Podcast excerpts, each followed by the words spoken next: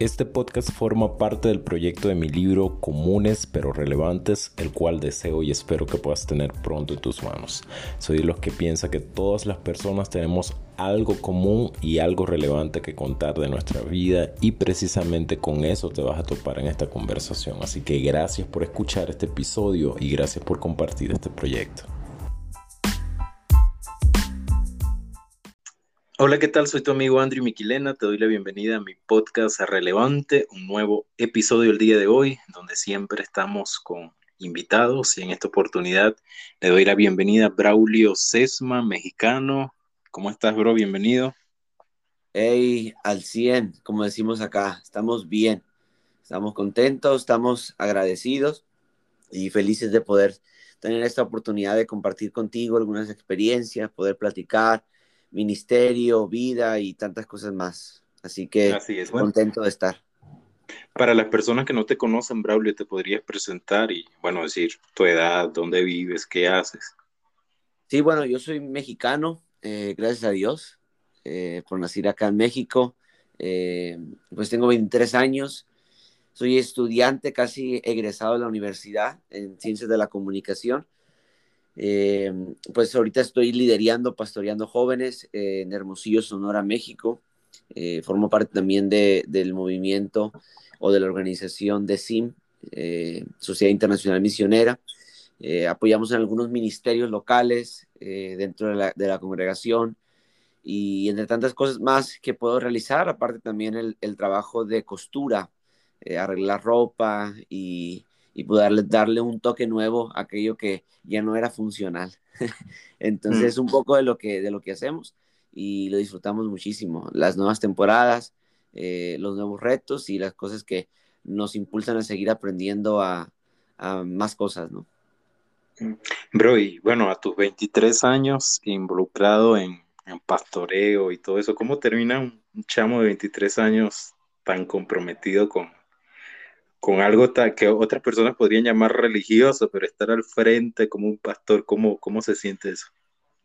Pues se siente, como te digo, se siente, si hablamos, como decimos acá, a calzón quitado, eh, se siente con mucha responsabilidad, o sea, demasiada responsabilidad, demasiada, demasiada presión, perdón, porque nadie a los 23 años quiere tener a cargo a más de 50, 80 jóvenes, ¿sí?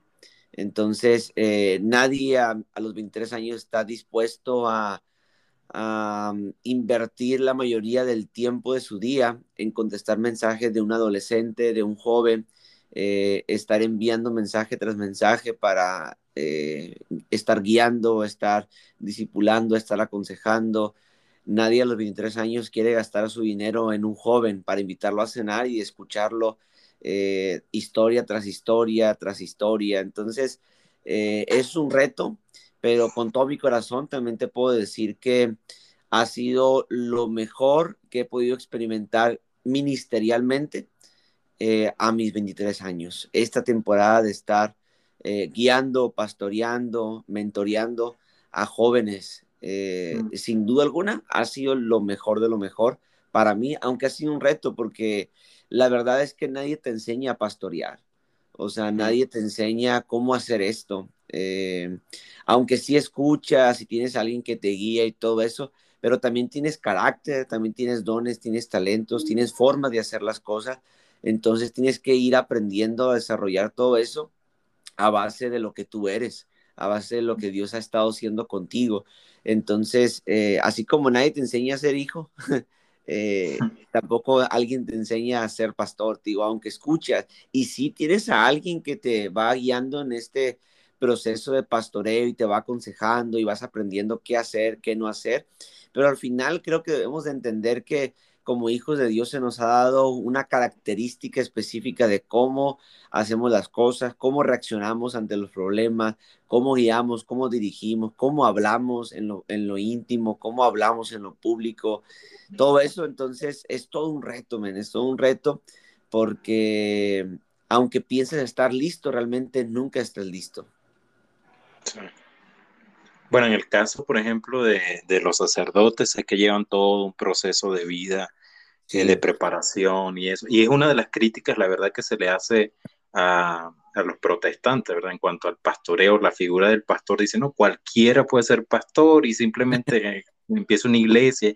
¿Es eso cierto o hay algo de mentira, hay algo de verdad? ¿Cómo es el proceso?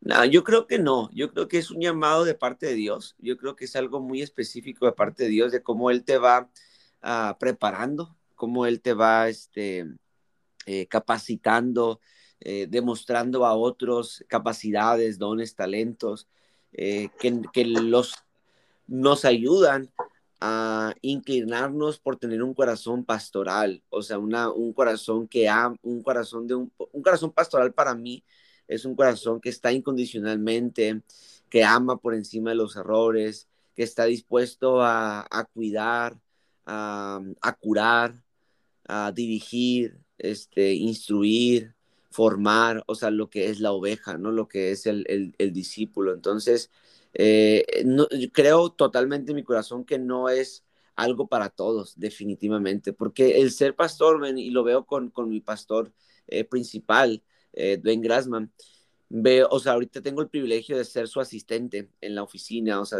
de, tenerlo súper cerca y todo, y, me doy cuenta que ser pastor no es solamente ir a predicar los domingos, man.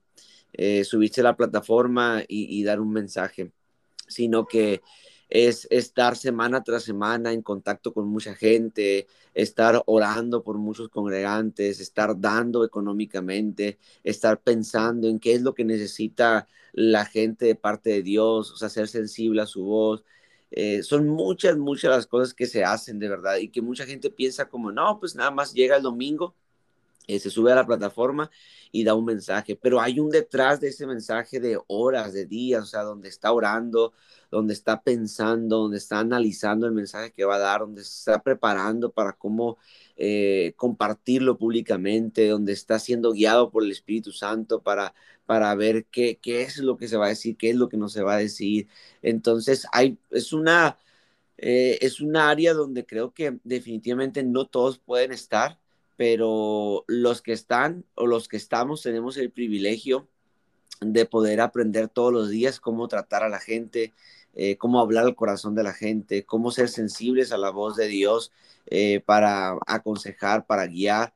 Y, no digo que para las demás personas que no son pastores no, no lo sea o no lo hagan, ¿no? Pero sí creo que es algo específico para muchas personas porque no todos están dispuestos a soportar el peso de, poder guiar a tantas personas, de poder tener eh, cargas que, son ajenas a ti y, que tienes que descansarlas o exponerlas delante del Señor para que Él te guíe y te ayude a, abrir un panorama más amplio, a tener una, mentalidad más allá para saber eh, qué es lo que está en el corazón de Dios para eso poder comunicarlo a una persona que está pasando por dificultad o está en una temporada de gozo y alegría y, cómo seguir manteniéndolo en, esa, en ese estándar, ¿no? De alegría, de gozo y tanto más. Sabes que en alguna oportunidad leí como una, em, a ver, era algún estudio, una encuesta y esa encuesta decía que un alto porcentaje de los pastores morían por infartos. Mm. Y se dice que eh, eh, es así por la cantidad de estrés a la que se somete un pastor. En tu caso, ¿cómo ha sido trabajar con gente? ¿Has llegado a niveles de estrés realmente a tu corta edad, digo, y supongo que también lo has visto en tu pastor? La verdad es que sí, y, y lo descubrí estando en esta temporada de mi vida. O sea, hay yo, o sea, por un tiempo he sufrido como de acné, pero no severo, sí, o sea, eh, relajado, o sea, bajo. Pero hay algo que en los últimos, no sé si, no, no me atrevería a decir meses, tal vez a lo mejor en el último año o dos años para acá, me he dado cuenta que en mi cara, en los dos lados de la, a un lado de la nariz, me salen de vez en cuando como bolas, ¿sí? Mm. Entonces yo pensaba que era como un grano enterrado, lo conocemos acá, no sé, allá o en algunas otras partes, como, como sea, el, no es un grano, no es, no, es un, ah, no es una marca de acné que se vea con punta blanca ni nada de eso, sino que es algo que se ve eh, como físicamente como una bola en tu cara, ¿sí? Como, como, como algo... Que sobresale. Y que se que sobresale, exacto. Ajá. Entonces, eh, la mamá de, un, de uno de los muchachos que asiste acá a la, a la iglesia eh, trabaja mucho con esa parte. Y un día me atreví a preguntarle, ¿no? Oye, ¿por, qué, ¿por qué me sale esto en la cara? Porque yo pensaba que era parte del acné. Y me dice, no, son, son bolas de grasa que salen a través del estrés. ¿sí? Entonces, cuando ella me dijo eso, yo aprendí a identificar cuando estaba estresado realmente. O sea, porque cuando eso sale es porque estás muy, muy estresado, ¿sí? Entonces, eh, cuando me llega a salir eso, analizo mi vida y me siento por un momento y comienzo a pensar por qué estoy tan estresado. Y comienzo a pensar en un montón de cosas, o sea, en muchas cosas, y me doy cuenta que sí estoy muy estresado, porque tengo muchas cosas en mi cabeza, tengo muchas cosas que hacer, a lo mejor que no he hecho, eh, a lo mejor otras que me estresa el no tener eh, la creatividad para resolverlas o no tener una respuesta para dar, ¿sí me explico? Eh, mm. Me estresan como cosas que sé que son importantes, pero que no he podido resolverlas y me siento con la presión de no tener la capacidad de hacerlo, ¿sí? Entonces, me doy cuenta que cuando eso comienza a salir en mi cara es cuando más estresado estoy. Entonces, la verdad, lo he visto en mi pastor muchas veces, pero también lo he visto en mí eh, muchas, en muchas otras ocasiones. Entonces, la verdad es que sí, sí hay mucho estrés. Eh, y en mi caso, si, siéndote sincero, es porque mi corazón es así, men. Mi corazón es eh, Braulio. pocas, pocas personas tal vez lo conozcan tan, tan profundo, pero Braulio es así. O sea, a Braulio no le gusta tener conflictos con nadie, ¿sí? Eh, o no le gusta como tener cosas por no resolver. Entonces, eh, si yo no, no he podido resolver a lo mejor una inquietud o yo siento como que tengo una, una plática pendiente o una área pendiente con alguien, eso me estresa a mí demasiado, el saber que no he podido resolverlo, ¿sí? Entonces, eh, ¿Por qué? Porque mi corazón no quiere tener conflictos, no quiere tener cosas pendientes con alguien. O sea, quiero pedir perdón, eh, quiero estar a cuentas con esa persona, eh, quiero saber por qué la separación o e, el alejamiento que hemos tenido, eh, quiero saber por qué siento indiferencia ahora si antes no existía en nuestra relación. Ah, quiero saber por qué hubo como una ruptura en nuestra relación de amistad eh, con otra persona o porque siento incomodidad al pensar en nuestra amistad. ¿Sí me explico? Eh, ¿por, qué, tantas cosas de esas eh, a mí me estresan, me, me, estresan? O sea, si hay algo en mi equipo de trabajo que no he podido resolver o que por años o por meses hemos estado trabajando intentando romper y no lo, no lo veo todavía o no lo siento completamente sano, eso me, me, me duele y me estresa mucho. ¿Sí? Entonces, eh, el no entender por qué paso, están pasando tantas cosas y no poder resolverlas, ¿sí? Entonces, eso me estresa mucho a mí en lo personal.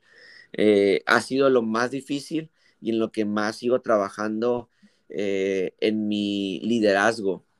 El, el, no, el estresarme por cosas que, que tal vez no deba estresarme, pero pero así soy yo, me explico. O sea, no puedo evitarlo, ¿sí? Eh, ya es parte de Exacto, aunque quiero, no puedo, no puedo y eso me estresa, pero si, siendo sincero, lo he puesto delante de Dios y sí mm. siento que Él ha estado trabajando conmigo en esa área, en, ser menos preocupón y ser menos, eh, a lo mejor sí dramático, se podría decir, porque a lo mejor para muchos es como, ah, X, o sea, no, no pasa nada, no, no, me roba el sueño a mí, pero a mí Braulio sí me roba el sueño, ¿sí? Sí. Y, Eso te quería preguntar. No puedo evitarlo, ajá. Eso te quería preguntar porque, eh, bueno, a nivel de psicología hay varias terapias para manejar el estrés, para manejar la ira, para manejar el insomnio incluso, ¿no?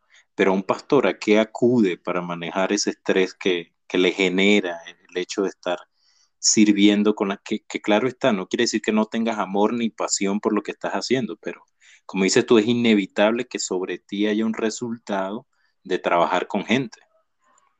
Sí, mira, aunque me ha costado y, las personas que están muy cerca de mí lo saben, aunque me ha costado, he tenido que aprender a, a patadas o a, a la borde de lágrimas. ¿Eh? A golpes. A golpes, ajá. A soltar. A soltar muchas cosas que no quería soltar porque sentía que eran responsabilidad mías, ¿sí? Entonces, eh, he tenido que aprender a soltar, me ha costado mucho porque va en contra de lo que soy como Braulio, ¿sí? O sea, va en contra de lo que soy humanamente hablando. Y, y la otra, por supuesto, es descansar en el Señor, o sea, entregar a Dios, eh, aunque sea difícil, aunque sea un proceso a lo mejor como medio largo, largo, perdón, pero también para mí ha sido un descanso entender y saber que es necesario tener a alguien contigo, o sea, que camine contigo, que vaya en tu caminar con Cristo en áreas de tu vida, o sea, rendir cuentas, eh, tener un mentoreo, tener un discipulado, ¿sí? Porque a veces eh, yo siempre digo esto, no confíes en alguien que no rinde cuentas. O sea, no confíes tu vida en alguien que no está rindiendo cuentas a alguien más, aparte del Señor, ¿no? O sea, que no tenga un amigo con quien descansar. Entonces, doy gracias a Dios por tener a un pastor muy accesible a mí, ¿sí? Eh, que me escucha, que, que está dispuesto a soportar mis lágrimas, mis quejas, eh, mis caprichos, mis molestias, mi frustración, entre tanto más. Eh, y yo doy gracias a Dios por tener un pastor así, o sea, un pastor que realmente es pastor, que un pastor que huele oveja, ¿sí? Un pastor que, que me escucha, un pastor que me da la oportunidad de quejarme, que me da la oportunidad de llorar, que me da la oportunidad de, de estar molesto y sobre todo de escucharme para después eh, apoyarme eh, y mm. no, no dejarme solo en el proceso de, entonces, sinceramente, no he asistido a un psicólogo, no he asistido a una ayuda profesional, no soy en contra de, para mí es importantísimo eh, que como hijos de Dios también entendamos que a veces es necesario atendernos profesionalmente, eh, porque Dios les ha dado la capacidad a esas personas eh, de ser profesionales en esa área y abordar esos temas en donde tenemos que ser atendidos, ¿sí me explico?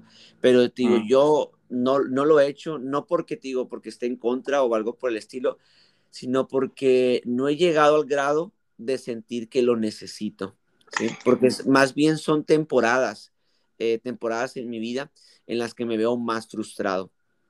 Entonces, eh, rápidamente acudo, acudo a mi pastor, voy y descanso en él y todo eso, pero también tiene mucho que ver tu intimidad con Dios, me tiene mucho que ver tu relación con Dios, en cómo Él eh, es ir y descansar. Eh, pues su palabra dice que no nos inquietemos por nada, ¿no? Filipenses 4, 6 al 7 dice, no se inquieten por nada, más bien en toda ocasión, con oración y ruego, presenten sus peticiones a, a Dios y denle gracias.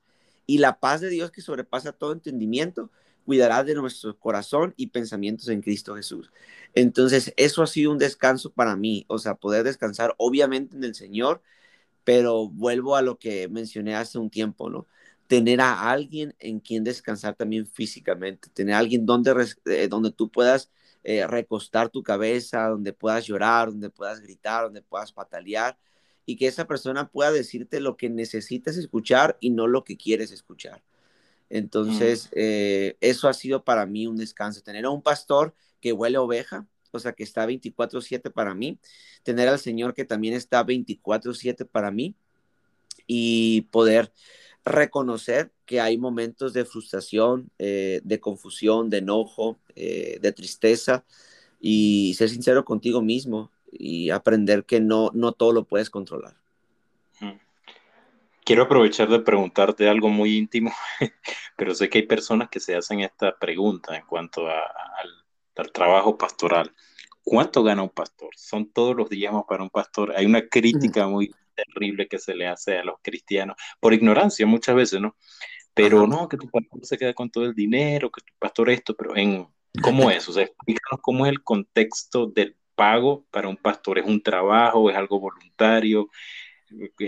¿Qué pasa? en, en, en, mi caso, en nuestro caso, todo es voluntario, man.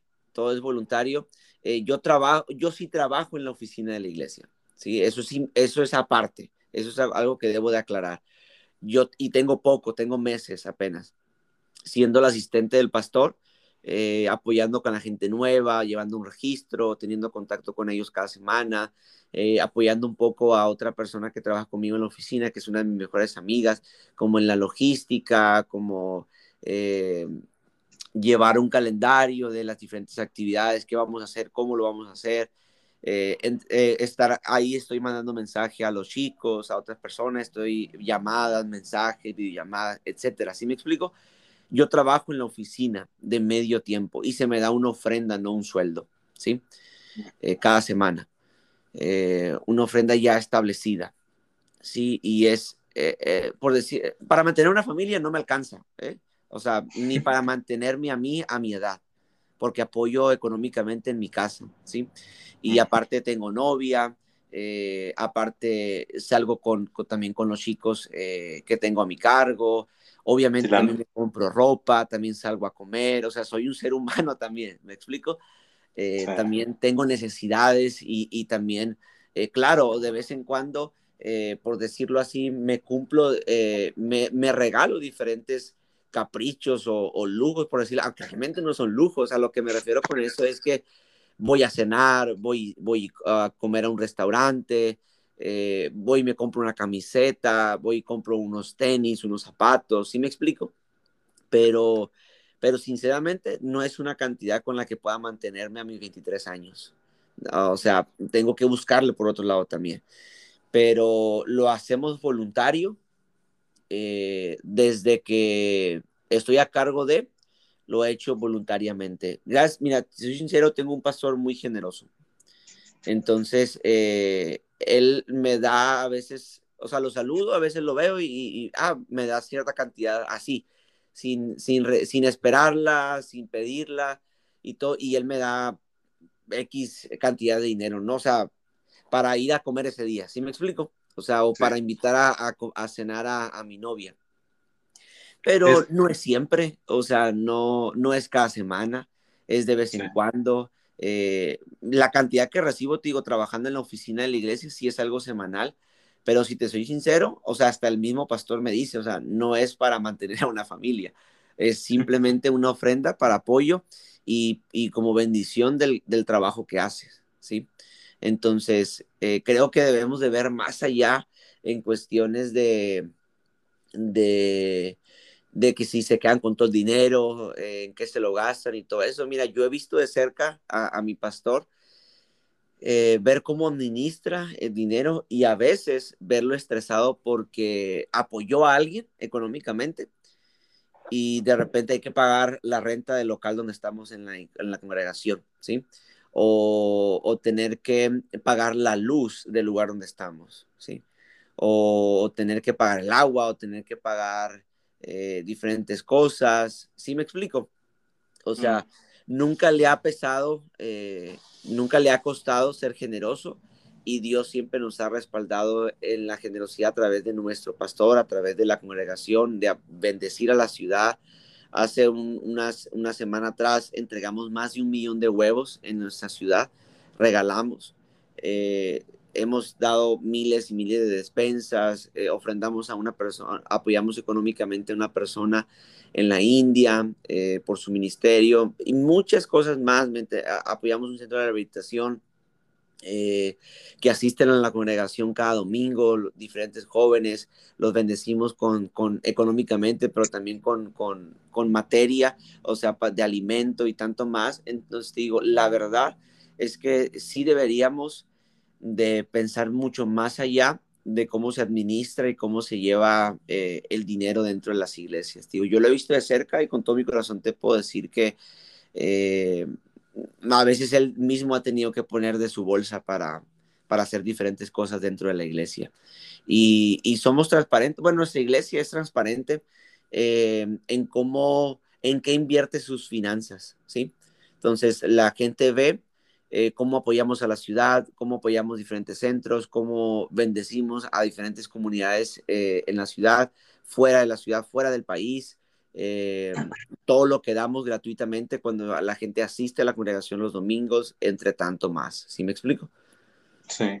Braulio, pero sí reconoces que existen también casos donde hay un mal uso de los recursos. Totalmente. Mira, Recientemente, recién, justo en México, en, tu ciudad, no voy a decir el caso, pero me impresionó el hecho de que yo visité una isla allá y eh, después me enteré que habían echado al, pastor porque como que se había comprado una casa o no sé qué. Mm. claro, son cosas que te asombran porque no es lo que se ve en la tarima, no es lo que se ve, no es lo que se ve en el altar.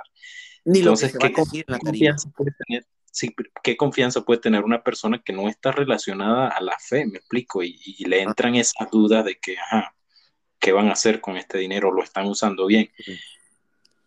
Mira, yo creo que puede venir sin ningún problema a preguntar, sin ningún problema. Y yo sé, yo pudiera responder y sé que el pastor también pudiera responder sin ningún problema eh, en todo lo que se invierte, lo que entra eh, monetariamente a la iglesia, ¿sí? Entonces, sin ningún problema, somos, eh, estamos dispuestos y, somos transparentes en ese sentido, porque sabemos y tenemos paz en que eh, hemos invertido y estamos invirtiendo los ingresos de la mejor forma, sin ningún problema. Entonces, entiendo perfectamente y estoy consciente eh, y lo reconozco que hay muchas iglesias y pastores líderes entre tanto más que tristemente no han sabido administrar, tristemente no han sabido, eh, ¿cómo decirlo? Direccionar los recursos. Exacto, exactamente. Entonces al final somos seres humanos, al final no dejamos de ser, no somos superhéroes, eh, no somos... Eh, este, no somos ajenos a este mundo y, claro, es, es, fácil, o bueno, no, no, es fácil, pero sí es posible perderte entre la avaricia, sí es posible perderte entre tantos lujos, entre tantas eh, cosas que el mundo nos ofrece o que la gente, eh, que en nuestro alrededor podemos ver. Y claro que es real y completamente real, también lo he visto, también lo he escuchado. Eh, no, no quiero decir que no es así, eh, pero si hablo de nuestro caso, y a lo mejor todos, si tú le preguntas a 100, 100 te van a decir eso, a lo mejor nadie te va a decir, no, en mi iglesia eh, usamos súper mal el dinero, nadie te va a decir eso, o sea, es la realidad. O sea, si tú le preguntas aquí en este podcast, ¿no? Eh, pero a lo mejor si tú hablas con ellos ya en persona, íntimamente, a lo mejor ellos también tienen inquietudes, ¿sí me explico? A lo mejor ellos están siendo confundidos en ese momento eh, de, o tienen dudas, sospechas de que tal vez su líder, su pastor, no está administrando bien las finanzas. Pero te digo, con todo mi corazón eh, y con mucha paz en él, te puedo, o sea, en mi corazón te puedo decir que estoy tranquilo y estoy confiado en saber que mi pastor, eh, los líderes dentro de la congregación hemos sabido administrar bien las finanzas para, para beneficio y para bendición de aquellos que le conocen y también de los que no le conocen. Bravo, ¿y crees que es correcto que, el Estado intervenga en la administración de los recursos de la iglesia? o por lo menos que eh, sabemos, la iglesia no es una empresa, obviamente, pero sí hay empresas que declaran impuestos que deben em, ser responsables ante, ante el Estado por, por sus ingresos y egresos. En la mayoría de las iglesias donde yo, por lo menos que yo tengo entendido, estos recursos son administrados solo por la iglesia sin, sin pasar por, por ningún tipo de regulación estatal. ¿no? no sé cómo es el caso de México, no sé cómo es el caso de tu isla, pero quisiera conocer desde tu punto de vista de pastor, desde tu punto de vista como joven, si estás de acuerdo, ¿te parece bien que el Estado pueda ser un ente que, no que administre, pero sí que supervise que los recursos estén usándose? Claro, el Estado no, no, te va a decir úsalo para esto, pero sí que no haya un, mal uso de los recursos. Claro. Mira, yo creo que sería interesante y sería bueno eh, si eso pasara. En nuestro caso, creo, no sé, a lo mejor estoy equivocado, eh, siendo sincero, eh, pero, o sea, hablando de nuestro caso, ¿no? Te hablo de nuestro caso. En el país, no sé, porque hay diferentes denominaciones, entonces no sé cuál sea la relación en muchas de ellas eh, ante el gobierno, ¿sí?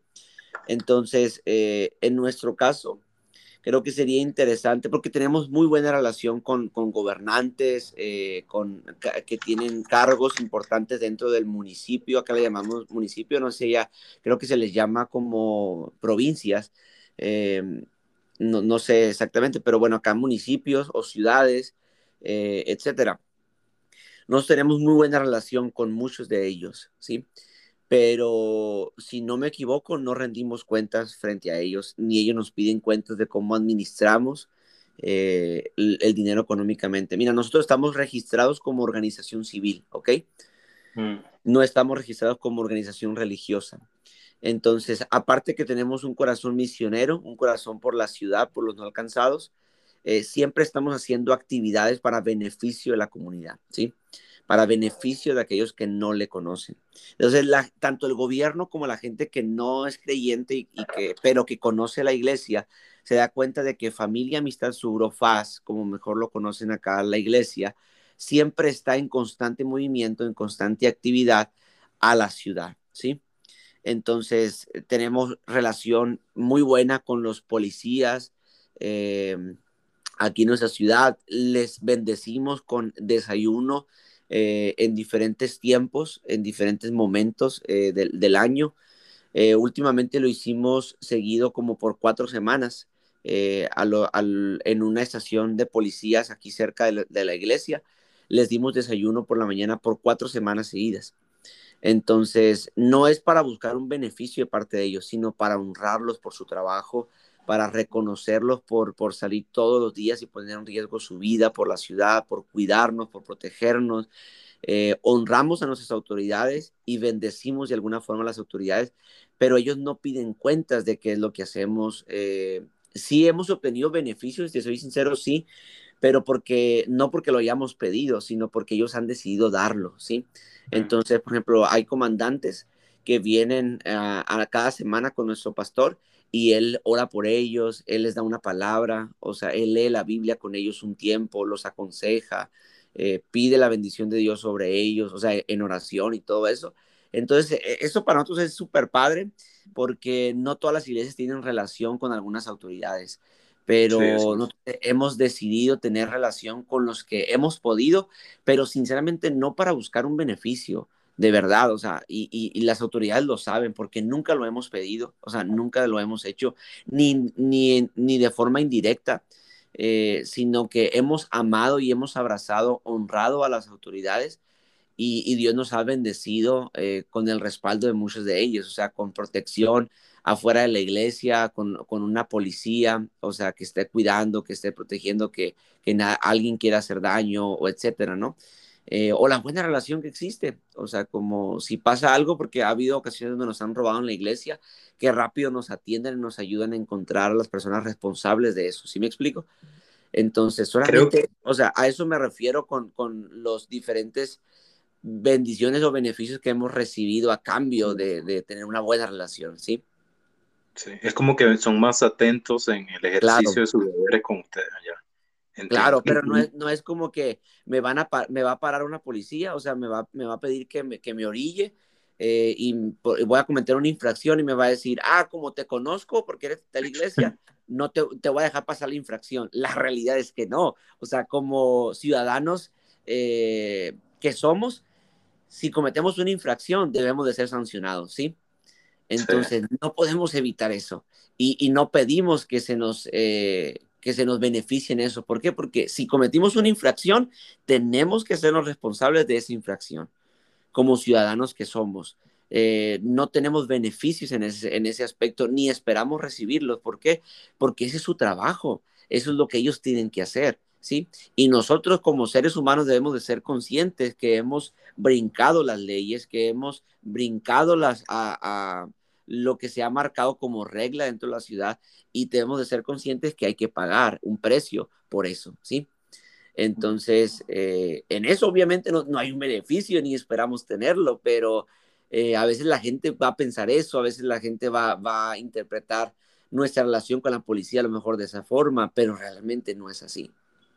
Y creo que eso pasa también, Braulio, con, con, personas o empresas que deciden donar a algún pastor, ¿verdad? Por ejemplo, he sabido de carros, de casas, y claro, la gente habla mucho.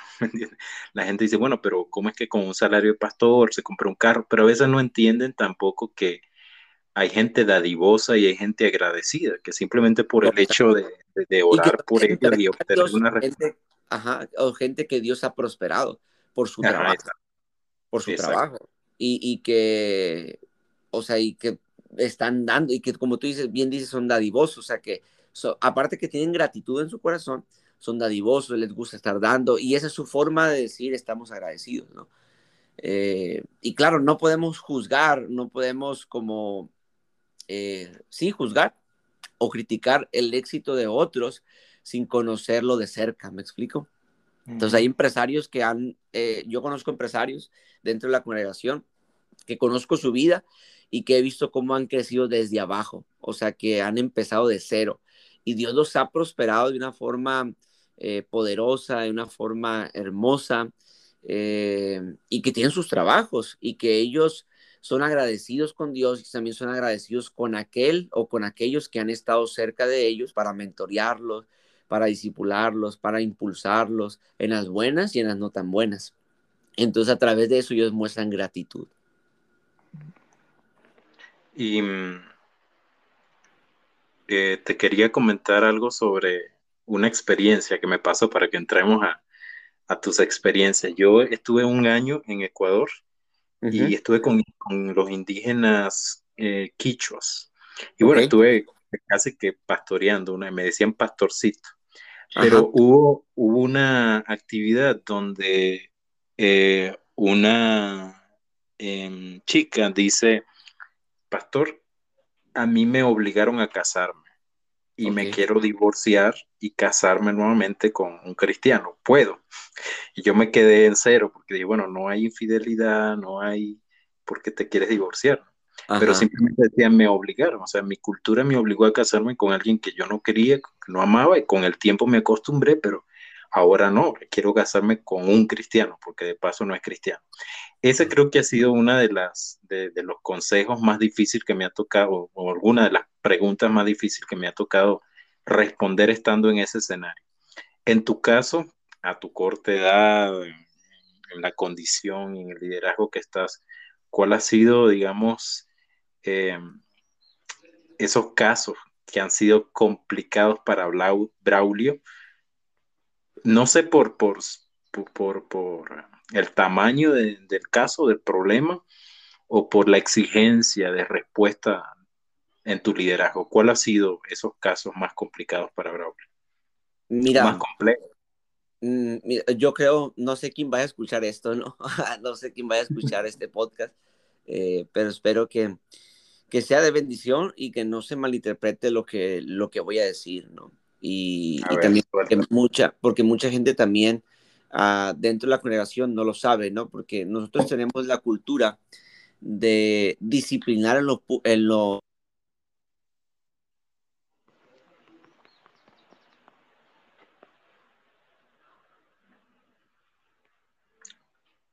No te estoy escuchando allí, bro. Yo, ¿sí? Ah, ahora sí. Ah, ok, es que me estaban dando una llamada, perdón. ¿En dónde me quedé? En que no es un secreto.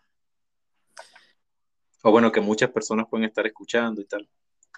Ah, ok, bueno, sí, o sea, no sé quién vaya a escuchar esto, ¿no? Y todo eso, eh, y espero que no se malinterprete ni, ni mucho menos nada de eso, pero nosotros como cultura eh, dentro de la congregación, eh, lo que hemos aprendido y cómo lo hacemos es que disciplinamos en lo íntimo, ¿ok? Em, sabemos que no es necesario que tanta gente sepa eh, errores o, luchas que muchas personas jóvenes, adultos tienen, ¿sí me explico?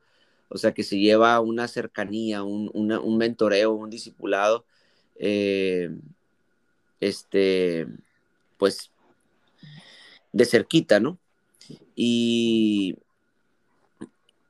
bueno, o sea, lo que, lo que, y lo otro es que reconocemos, tratamos de reconocer, este, como las cosas buenas públicamente. O sea, no, no público me refiero a arriba de la plataforma, sino frente a otros, como, ah, celebramos el logro de esta persona, ¿no? Como, eh, no sé, eh, abrió una empresa, ¿no?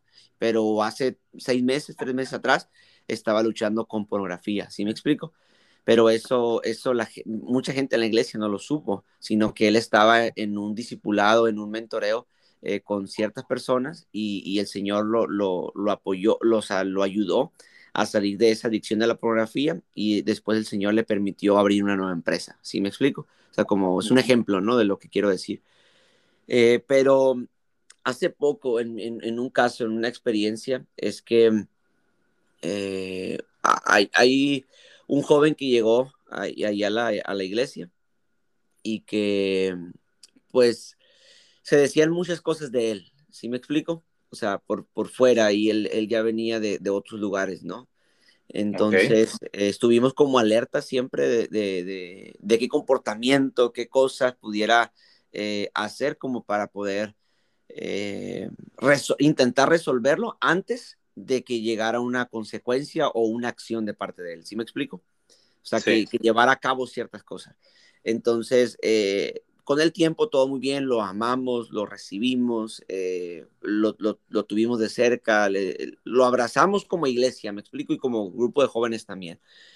Pero siempre, como con todos, siempre como alerta de ver destellos de algo para poder eh, atacarlo rápidamente, ¿no? Y, y, que no, no llegara a mayores, como decimos acá, que no llegara a tener consecuencias. Entonces, eh, comenzaron a salir como detallitos y, pasó algo, eh, no, no, no algo extremo, pero sí algo como que, como decimos acá, la gota que derramó el vaso, ¿no? No sé cómo, no sé si se entienda lo que quiero decir, como que hubo algo que ya dije, es necesario ya hablar con esa persona, ¿sí? Sí, sí, me, sí me explico. Sí. Ajá, ok. Entonces, eh, fue como esa alarma, como ese destello que dije, no, o sea, ya tengo que hablar con esa persona. Y tuve que tuve una conversación incómoda con esa persona. ¿Qué digo? ¿Qué quiero decir con una conversación incómoda? Una conversación que normalmente no lo vas a tener por gusto, ¿sí? o porque quieres tenerla, ¿sí? Entonces es una conversación de confrontación y de preguntas incómodas, de decirle, supe esto, eh, vi esto, pero quiero que tú seas sincero conmigo y me digas si esto es verdad o no es verdad, ¿sí? Entonces, Qué difícil, ¿no?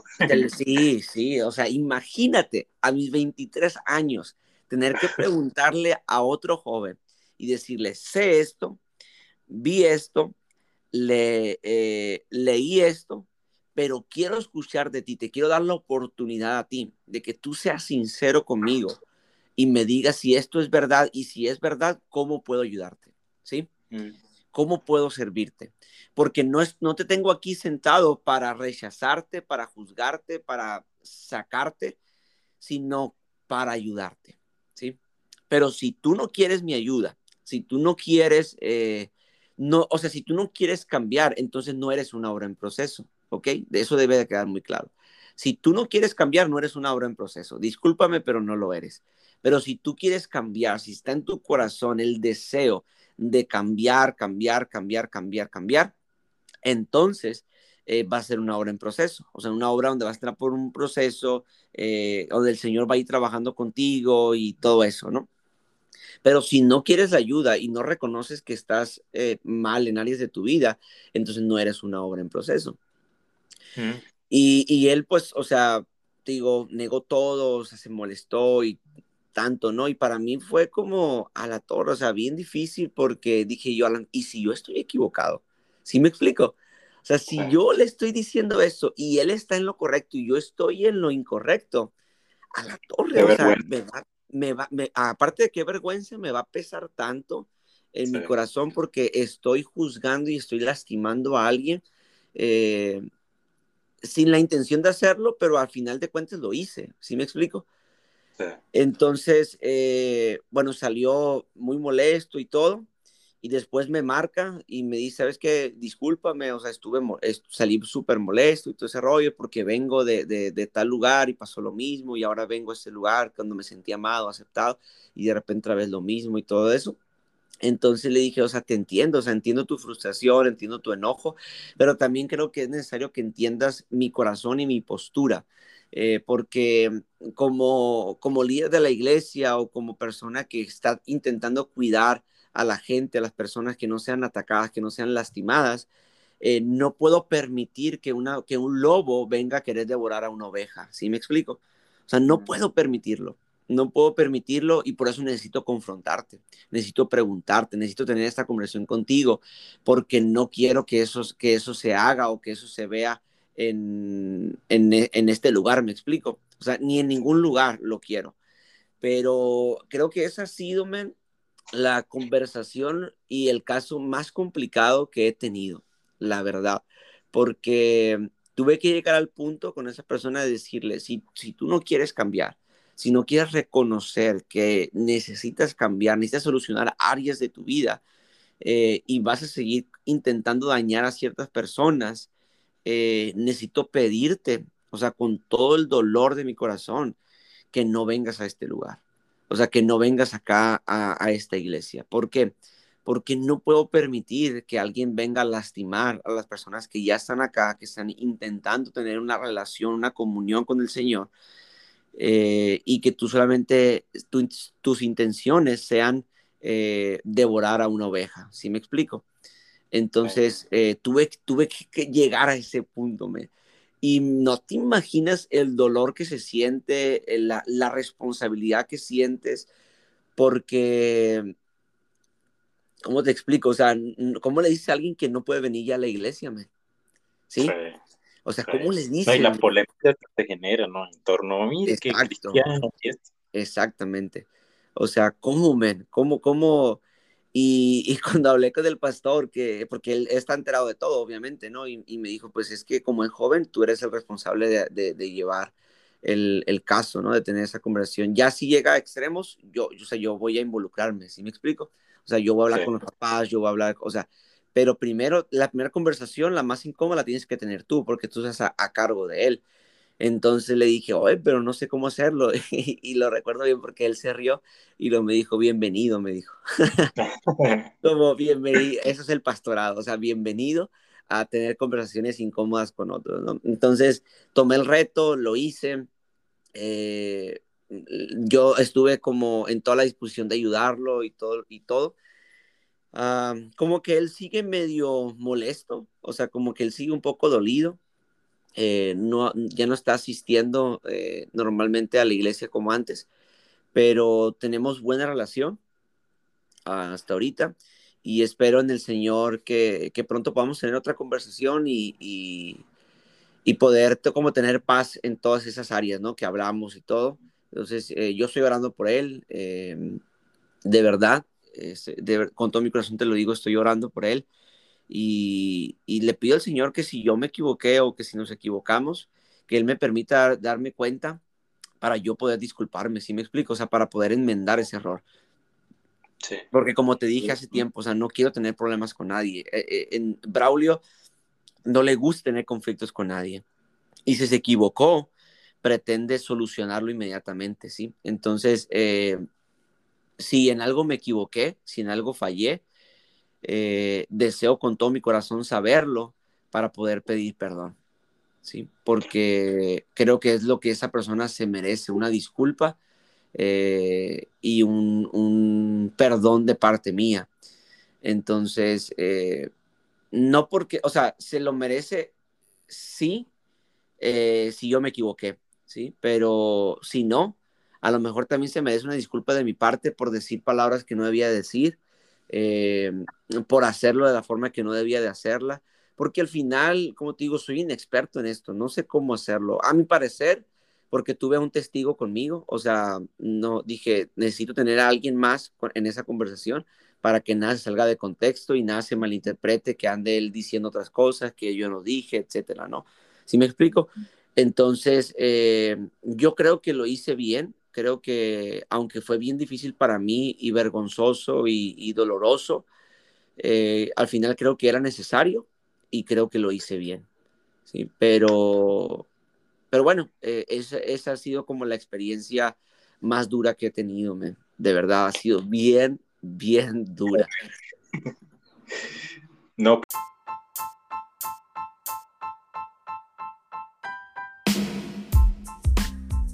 Si te gustó este episodio, te invito a que puedas buscar mi contenido en mis redes sociales como Andrew Miquilena. También recuerda que estoy escribiendo mi libro Comunes pero Relevantes, el cual al momento que sea publicado espero seguir contando con tu apoyo. Gracias por escuchar este podcast.